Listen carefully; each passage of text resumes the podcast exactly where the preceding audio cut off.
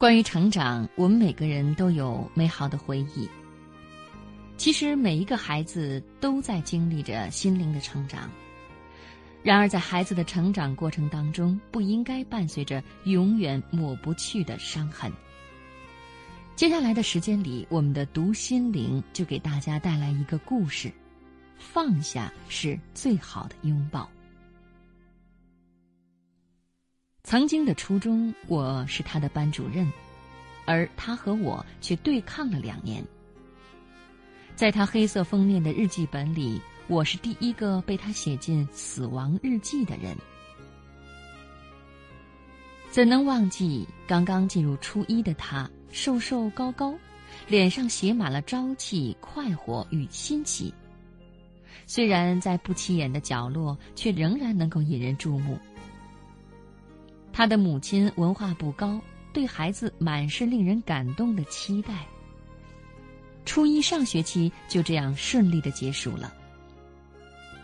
经过整整一个漫长的暑假，我再一次迎接到的，却是一个穿着时尚、傲气十足、满脸不屑的他。因为交友的不慎，他开始对学习厌烦，谈论一些不该谈论的话题。甚至每天必穿的校服上写满了偶像明星的名字和不堪入目的脏话。下课铃一响，几个人就匆匆离开教室，找一个醒目的位置闲聊或者打闹。女孩子的那份矜持和文静已经远离了他。我看在眼里，急在心里。苦口婆心的把他留在办公室，试图用老师的真情打动他。他和我一样流下了感动的泪水，但是第二天仍然是我行我素。我曾经歇斯底里的想硬性的拆散他们，最终得到的是他们对我的仇恨。我无奈的去找家长谈，家长更是无可奈何。就这样，日子一天一天的流逝，每一节课我都强迫自己投给他以鼓励和期盼的目光，每每得到的却是抵触与不屑的冷漠，我心灰意冷。直到初三上学期的那一次，我无意中看到了他的黑色封面的日记本，那个时候正流行黑色死亡日记，我被赫然的写在了首页。被写进这本日记的人都将死去。那个不断阻止我交友的女人是第一个被诅咒的对象，她将第一个纳入我的日记。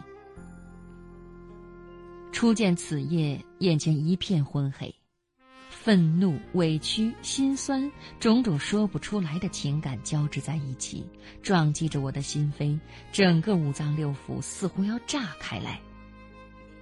良久，我心灰意冷的合上了这本令人恐怖的死亡日记，走出了教室。以后的几天里，我什么都没说，只是精神恍惚，努力的应酬着自己该做的一切事情。偶尔抬眼，却似乎感觉到两道充满担忧与愧疚的目光，是他。他可能感觉到了什么。接下来的日子，他的穿着有了细微的变化，衣服上的符号也在渐渐减少，看书的时候多了，三五成群的打闹少了，作业也开始规范起来。整整两年就这样在时好时坏中徘徊。此刻的变化令我欣喜若狂。死亡日记的事情也顷刻间在我脑海中消失了。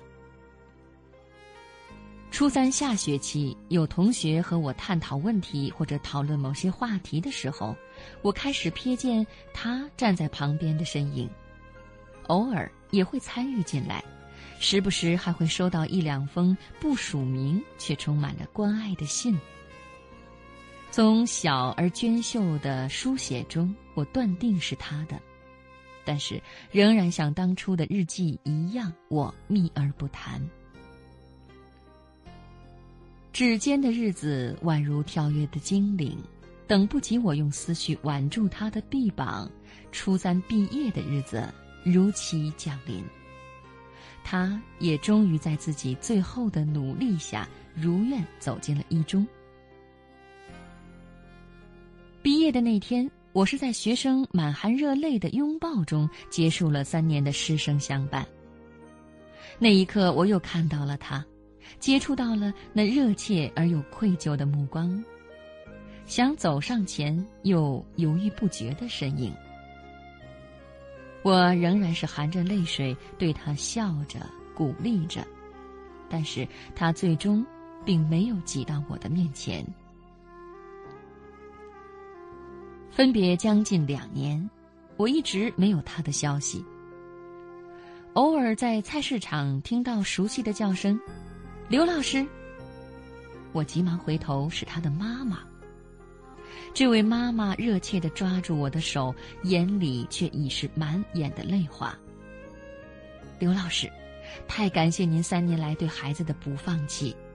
他知道，他曾经的不懂事。尤其是你曾经保守着的那个秘密，毕业的时候他特别想和您拥抱，直到现在，就因为那份愧疚，他不敢。听着这发自肺腑的诉说，我的心灵再一次重重的一颤。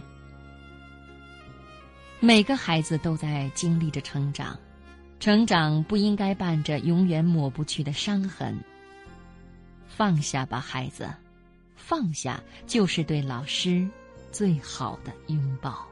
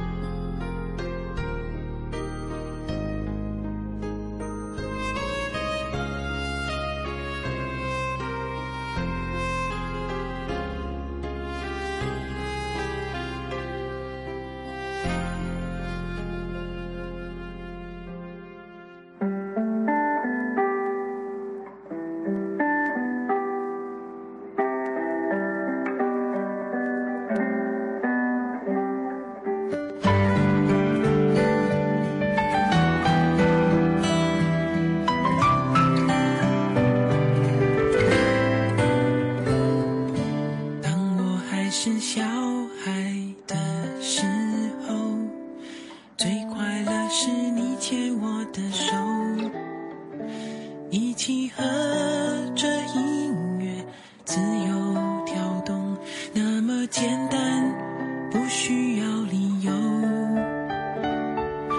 一年一年长大了以后我们不再容易被感动。是否时间